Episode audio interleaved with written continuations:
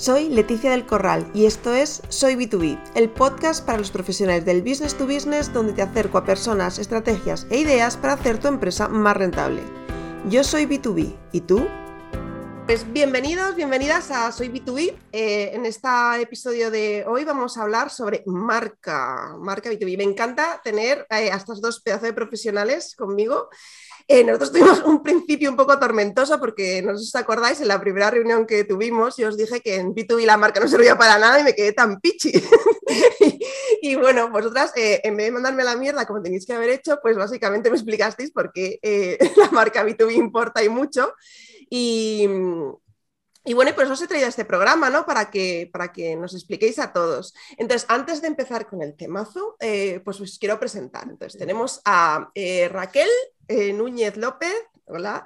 que se presenta en LinkedIn con su titular, que es Consultoría, Estrategia y Tangibilización de Marcas Coherentes y con Personalidad. Y Paloma Campomanes, luego te dejo que expliques todo que es, eh, se presenta en LinkedIn como cofundadora y responsable de marca y contenido de Pixie Bueno, chicas, la primera pregunta es obligada. ¿Sois B2B? Bueno, Leticia, lo primero, muchísimas gracias porque nos apetecía un montón participar en, el podcast y, bueno, pues poner nuestro granito de arena a una conversación que ya, que ya ha fluido con tantas personas que han, ido, que han ido hablando. O sea que por esa parte, lo primero, estamos encantadas. Y, sobre todo muy honradas por, sobre todo que nos des la oportunidad después de nuestros inicios como de, frontera, de trinchera. Y, respondiendo a tu pregunta, pues sí, somos Pixie Think eh, es B2B porque al final nosotros, eh, nosotras comercializamos nuestros servicios a, otras empresas. Sí que es verdad que dentro de, de, esa tipología de clientes, digamos que ahí es muy variopinta porque hablamos desde con eh, pequeños emprendedores ¿no? que lanzan sus nuevos proyectos, startups que están en diferentes fases de maduración, pymes, empresas familiares, multinacionales, o sea que dentro del espectro de lo que es un negocio hay de todo. Bueno, ¿pero a qué os dedicáis en PC Things? ¿Qué hacéis? Nosotros decimos que somos un estudio de marca y de comunicación, como decía Paloma, eh, que se dirige a cualquier tipo de, empresa, del tamaño que sea, de la envergadura que sea, y lo que hacemos es construir, luego veremos un poco qué significa eso, construir personalidad y, también conseguir cuando está definida esta personalidad que sea coherente. Y eso quiere decir que haya una correlación entre lo que se es, lo que se dice y lo que, lo que se hace. Y, nos gusta un poco también recalcar eh, esto de estudio, que a lo mejor para la gente que no esté familiarizada con los conceptos sí es importante y no solo alude a un tema de estructura, de tamaño, porque es verdad que aunque nosotras dos lideramos el proyecto, tenemos nuestra red de colaboradores que profesionalmente se adaptan específicamente a cada proyecto, sino que para nosotras decidir eh, ser un estudio tiene que ver con una actitud ante el proyecto y es que es la manera en la que nosotras somos capaces de conocer al cliente, de hacer una inversión profunda en, lo que es su propio proyecto y empresa, pero también conocer el sector. Y es la única forma que podemos conseguir de, implicarnos 100% ¿no? y que el cliente se sienta cómodo y se siente identificado al final con lo que construimos. Totalmente. Bueno, ¿qué importancia o qué beneficios puede aportar un desarrollo de marca para una empresa?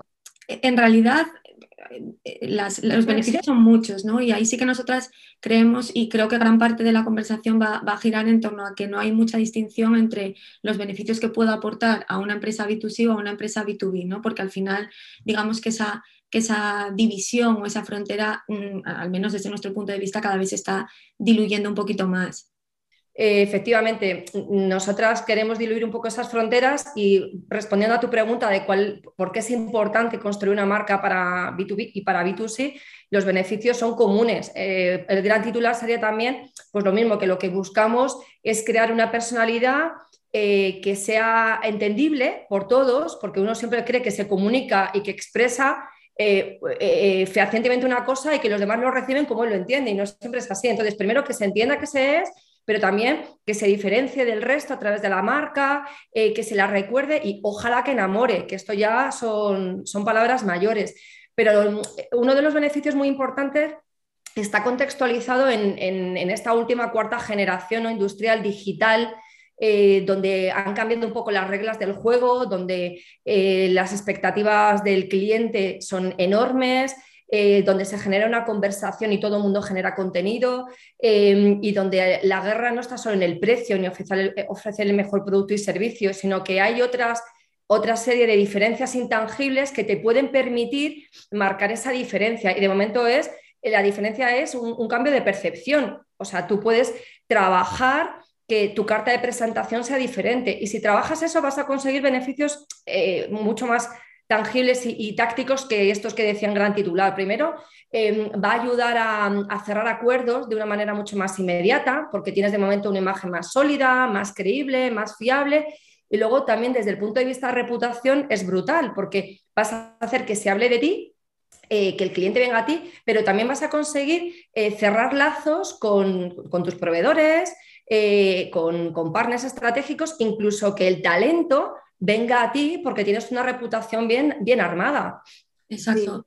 Para mí la gran diferencia aquí entre desarrollo de marca en, B2B y en, B2C es quién soporta ese desarrollo de marca. Es decir, mientras que en una B2B eh, tú puedes decidir la marca es así y, comunicas eso de forma centralizada, digamos, entre comillas, tienes como el, poder de la marca está mucho más en el, digamos, en el responsable de marca, en B2B esa percepción de marca se diluye muchísimo, porque al final eh, los que soportan la marca son eh, las, la gente de, ventas, ¿no? Y si la gente de ventas no ha entendido bien eh, cuál es el concepto de marca o no hay un, concepto claro de marca y ellos no se sienten em, acogidos en ese concepto, no, ya no puedes hacer nada. es como, entonces es como, para mí es como que, que la marca B2B tienes eh, la labor, digamos, de implementación es mucho más compleja que en B2C, ¿no? Porque al final en B2C dices, mira, esta es, esta es la, eh, la, marca y, yo comunico y comunica siempre, digamos, la misma persona o el mismo grupo de personas, ¿no? En cambio, en, en, en, B, 2 b la marca es como que, la están comunicando personas que a lo mejor ni siquiera han recibido una formación de cuál es, ¿no? ¿En qué consiste la marca, ¿no? ¿Cuál es, eh, cómo habla esta marca, ¿no? y, al final eh, se produce esta incoherencia, ¿no? No sé qué, qué opináis sobre esta parte. Raquel decía hace un momento la importancia que tenía la marca a nivel interno y es un poco lo que dices tú. Eso puede suceder tanto en entornos B2C o entornos B2B, pero es verdad que en departamentos de ventas, que eso se aplica mucho más a, los entornos B2B, nosotras decimos que casi ejerce como un pegamento, ¿no? Si está bien construida, eh, ayuda un poco a trabajar ese hilo discursivo y a que todo el mundo se adhiera a ello de una manera mucho más natural. Si no, al final entra en juego pues la confusión, la falta de coherencia y, todo eso, ¿no? Por eso nosotras decimos que cuando trabajamos la marca trabajamos la, personalidad y la coherencia, porque no se trata solamente de hacer algo más o menos chulo o más o menos bonito, sino que todo eso realmente respire y un poco arme en la, en la misma dirección. Y como decías, o sea, eso para los equipos de venta es esencial. Bueno, y también se un poco, perdón, Leti, em, eh, cuando decimos que nosotras Pixicin es un estudio de marca y comunicación, es que nosotras creemos que no se puede trabajar la marca sin la comunicación. Y para nosotras la comunicación no solo tiene que estar hacia afuera, sino empezando casi por dentro. Sí. No eres capaz de expresar hacia afuera algo que tú, como dices, en lo que no crees, en lo que no confías, en lo que no entiendes y donde no has creado primero un caldo de cultivo internamente para que todos rememos en la misma dirección. O sea, eso que dices tú es súper interesante y es mucho de lo que la gente se olvida cuando hace branding, de la parte tan importante de comunicación interna. Claro, bueno, yo creo que la gente cuando, yo creo que el branding, por lo menos en B2B, en, las empresas con las que yo trabajo, es el gran desconocido, porque yo estoy convencida que si yo hiciese aquí una pequeña eh, eh, encuesta de que, entienden por branding, la mayor parte de los clientes con los que yo he trabajado me dirían que es el logo y los colores corporativos y la letra, ¿no? Y, entonces esto me lleva a la pregunta del millón, ¿no? ¿Qué es branding? ¿Branding es el logo y las letras o es algo más? Pues nos alegra que nos hagas esta pregunta. Siempre quería decir esto. es que realmente existe esa creencia, ¿no? La, creencia, como, como, se dice faltosamente, del pinta y colorea, que, que luego es es solamente esa representación visual. Pero tenemos una mm, anécdota eh, o un ejemplo bastante ilustrativo que, seguramente para tus suscriptores eh, sea muy visual, muy visual. Nosotras en las presentaciones, que como tú bien sabes somos muy pedagogas, nos gusta mucho oír de, profas, precisamente por crear ese caldo cultivo y que todos sepamos en realidad eh, qué estamos haciendo y para qué lo estamos haciendo. Pues muchas veces lo que hacemos es, lo que hacemos es colocar distintas webs del mismo sector, evidentemente que no han trabajado la, marca como nosotros lo hacemos, y les quitamos el logo y les preguntamos, a qué compañía o qué empresa representa cada una de estas webs. Y nadie sabe eh, a qué sector, aunque sea la competencia más feroz y que los tengan súper trillados, no lo saben porque al final ahí se evidencia que está el branding trabajado desde la, de la misma manera, incluso visualmente. Es, flipante ver que están cortadas todas por el mismo patrón. Entonces, ¿a, qué nos lleva esta reflexión? Pues que no se han hecho las preguntas adecuadas, que se han dejado llevar por una moda o por... O sea, esto no quiere decir que han trabajado todas con el mismo diseñador, no. Es que no han hecho la reflexión primero de saber qué son, qué quieren comunicar y plantearlo, ¿no? Y, luego, evidentemente, esto implica trabajar un montón de cosas a nivel eh, de branding que, que Paloma, pues que es bastante más elocuente que yo, pues lo pueda aterrizar mejor. Es que, es que al final eh, es un poco lo, que, lo que dice Raquel ahora, ¿no? La, si no se han hecho las preguntas adecuadas, lo que no han trabajado primeramente es la personalidad. Y sin personalidad es muy difícil luego trasladarlo a, los diferentes elementos. Eh, por eso nosotros siempre partimos de esa primera parte, ¿no? Trabajar bien la esencia, lo que la marca es. Y cuando eso está súper claro, eso lo podemos traducir a un montón de cosas, desde el propio nombre, ¿no? que es como el primer elemento de marca que hay que tener presente y que además eh, nosotras lo, vivimos mucho, no, debe ser una, elección basada solamente en, criterios subjetivos, ¿no? del nombre que más me gusta o el que más gracia me hace, sino que eh, hay una parte creativa, como es lógico, pero hay una parte técnica, ¿no? De validación de ese nombre, que realmente funcione para el público al que se dirige, en el mercado en el que opera y todo eso, ¿no? Con lo cual, el nombre ya es la primera parte. Luego estaría em, el tagline, ¿no? Que viene a ser un poco el apellido, que resume la esencia de la marca y que complementa el nombre y que eso lo sabes bien a lo mejor en, entornos B2B, B2C, perdona, está más, más implantado, pero en el mundo B2B empezamos ahora a ver esa presencia del tagline como, como un elemento eh, creador de marca, con lo cual hay, hay todavía un trabajo. Luego, luego lo que comentábamos, la parte visual, no solamente el logo, sino que hay otra serie de elementos que construyen lo que llamamos el universo visual de la marca y es lo que hace evitar una situación como la que comentaba Raquel ahora, que si tapamos el logo haya tantos elementos que son reconocibles que incluso eliminándolo sabemos ante qué marca estamos. Y luego la, última parte que nosotros reivindicamos mucho y que creemos que, que, en general no se trabaja lo suficiente es el tema de la identidad verbal, porque la identidad visual la tenemos como más interiorizada, pero las marcas también eh, tienen un tono, tienen una voz, tienen una expresión oral y esa habitualmente se queda muy, muy relegada a un, segundo plano y eso hace que, que, realmente luego haya un montón de contradicciones. ¿no? Nosotras hemos visto casos eh, súper llamativos, ¿no? Donde estás ante una marca que a lo mejor eh, tiene un, un, visual súper moderno, transgresor, y luego resulta que habla en tono súper funcionarial, ¿no? Y hay, hay un choque tremendo, o, o, al contrario, ¿no? Marcas a lo mejor que, que son más serias en, en, lo visual y luego hacen chistes súper fáciles y dices, es que hay algo que no, que no cuadra, ¿no? Porque no se trabajaron pues, todos los elementos de marca de manera, de manera pues, coherente y, y, con, y con un objetivo y un foco. ¿Y qué se tiene que preguntar un, CEO B2B que nos esté escuchando para darse cuenta de si tiene un desarrollo de marca o no tiene marca o, qué tiene? ¿Qué, pregunta se debería hacer? Pues, em, eh, primera, bueno, la, pregunta te la haces cuando ves que algo no encaja. Pues primero, eh, la, gente me percibe tal y como yo creo que soy. Eh, ¿Están recibiendo mi propuesta de valor o simplemente me están eligiendo por precio? están valorando eh, mi servicio, ¿no? Estas son las preguntas de personalidad. Luego también las preguntas tienen que ver desde un punto de vista estratégico, ¿no? Eh, hay un momento, nosotros siempre decimos, pues como los niños, o sea, como las personas, naces, tienes una personalidad y poco a, poco a poco te vas puriendo. ¿En qué momento vital está la compañía o la marca? Es decir, que a lo mejor las cosas que funcionaban en un inicio donde querías tener una visibilidad o, estabas dando tus primeros pasos, te comunicas de una manera. o era una marca personalista, ¿no? Que era un poco que la marca soy yo, ¿no? no que es un poco donde viene un poco muchas veces la ruptura, ¿no? Que estas empresas que, la, que es la marca soy yo, cuando de repente empiezan a crecer y dices ya la marca no soy yo, entonces ¿qué es la marca, no? Porque la marca no puede seguir siendo yo.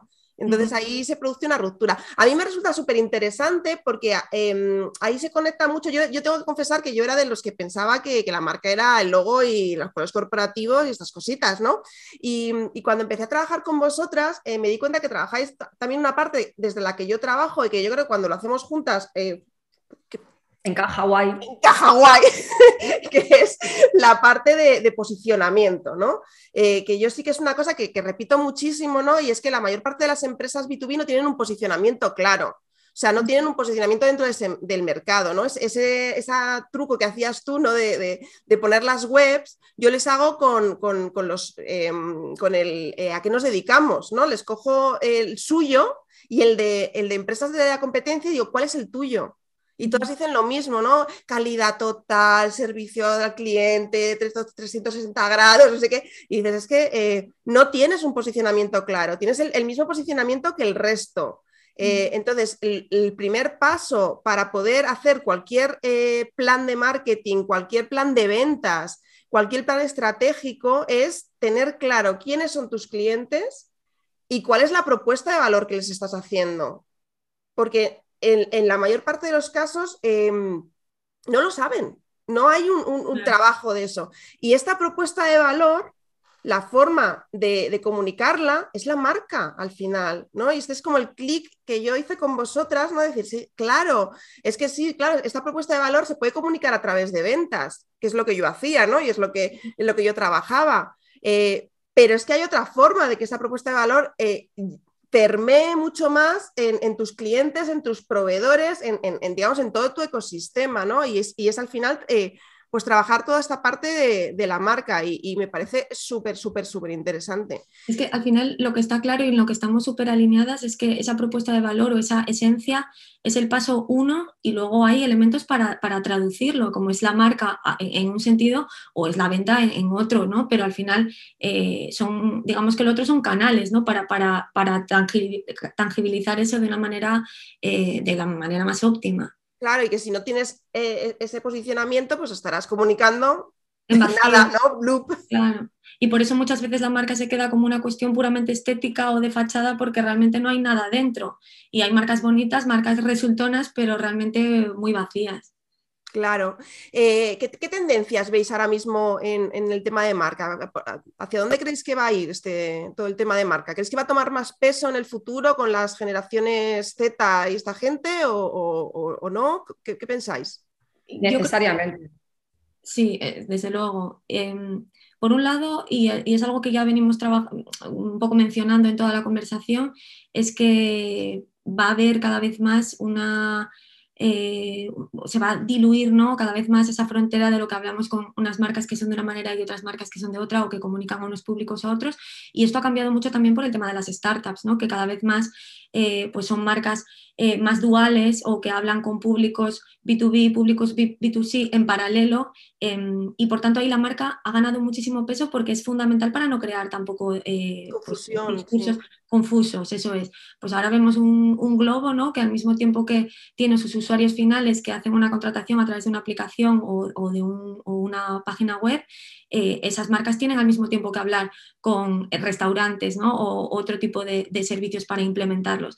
Y ahí la marca y la comunicación, que también decía antes Raquel, es esencial para que no haya ruido y, con lo cual eh, ahí hay, un camino enorme por, por trabajar pues muchísimas gracias. Con vosotras voy a inaugurar una nueva em, cosa que voy a hacer a partir de ahora en el podcast, que es que voy a terminar siempre el podcast con la misma pregunta. Y la pregunta es, ¿cuál es vuestra principal fuente de captación de clientes? ¿Cómo captáis clientes en Pixie em, voy, a, tener que contestar yo a esto.